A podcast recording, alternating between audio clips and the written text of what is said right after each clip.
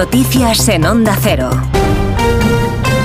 Buenas noches. En reacción unánime de la comunidad internacional que muestra indignación y dolor por la muerte del opositor ruso Alexei Navalny, fallecido este viernes en la prisión de Siberia donde cumplía condena, y al responsabilizar de la misma al presidente Vladimir Putin. Amnistía Internacional pide recurrir a la ONU para esclarecer las circunstancias de la muerte. La Unión Europea considera responsable al presidente ruso y advierte de las consecuencias. Y el presidente de Estados Unidos, Joe Biden, se suma a estas acusaciones culpando directamente a Putin y a sus matones ha dicho textualmente de la desaparición del líder opositor.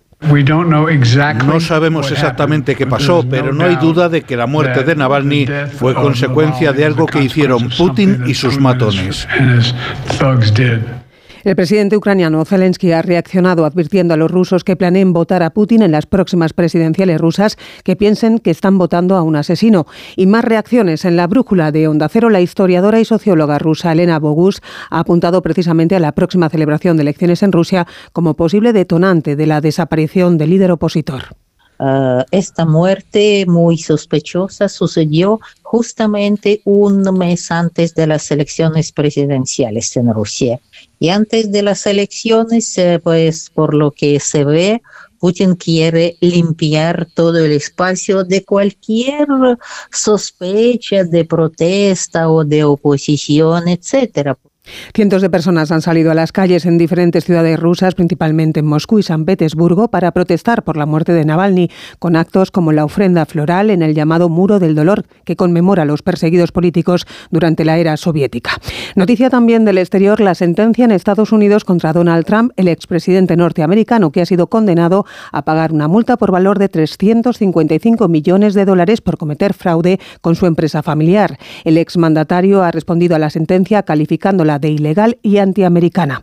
Y aquí en nuestro país, este pasada, esta pasada medianoche se ha producido el cierre de campaña de las elecciones gallegas con los líderes nacionales del PP, PSOE, BNG, Vox y Sumar arropando a sus candidatos y apelando al voto útil. Los principales partidos de izquierda han elegido Santiago de Compostela para cerrar, mientras que PPDG y Vox han optado por A Coruña. Feijo ha pedido el voto para Alfonso Rueda y ha animado a los gallegos a no dejar que el nacionalismo llegue a su tierra. Sánchez pedía por su parte el voto para Gómez Besteiro tras señalar que la caída de Rueda y de Feijó en Galicia es como el cambio, imparable, y la nacionalista Napontón ha invitado a hacer historia el próximo domingo. ¿Lo tienes?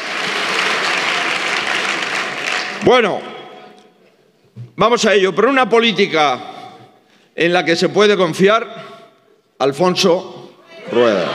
Por una tierra en la que no se divida en dos a su gente, Alfonso por una Galicia que siga su propio camino y no traiga problemas importados de los otros lugares, Alfonso, por la gestión responsable y el empleo, Alfonso, por las prioridades de las familias, Alfonso, por una Galicia que no entiende de imposiciones, Alfonso, por una Galicia en unión e igualdad con el resto de España, Alfonso, por una Galicia que funcione, Alfonso, por un domingo en las urnas lleno de Alfonso. Era el llamamiento de Feijóo en estos últimos mítines de estos últimos días. Este sábado los agricultores de nuestro país van a continuar con su calendario de movilizaciones.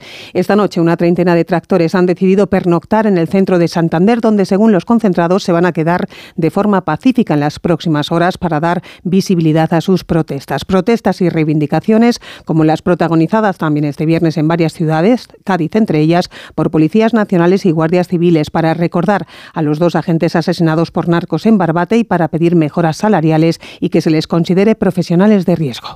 Hoy aquí en la concentración de Cádiz, al grito de Pedro Sánchez Los Goyas, Cádiz de luto, Marlasca dimisión o profesión de riesgo ya, estamos reivindicando que lo que ocurrió hace siete días no vuelva a suceder en ningún otro punto de Cádiz o de todo el territorio nacional.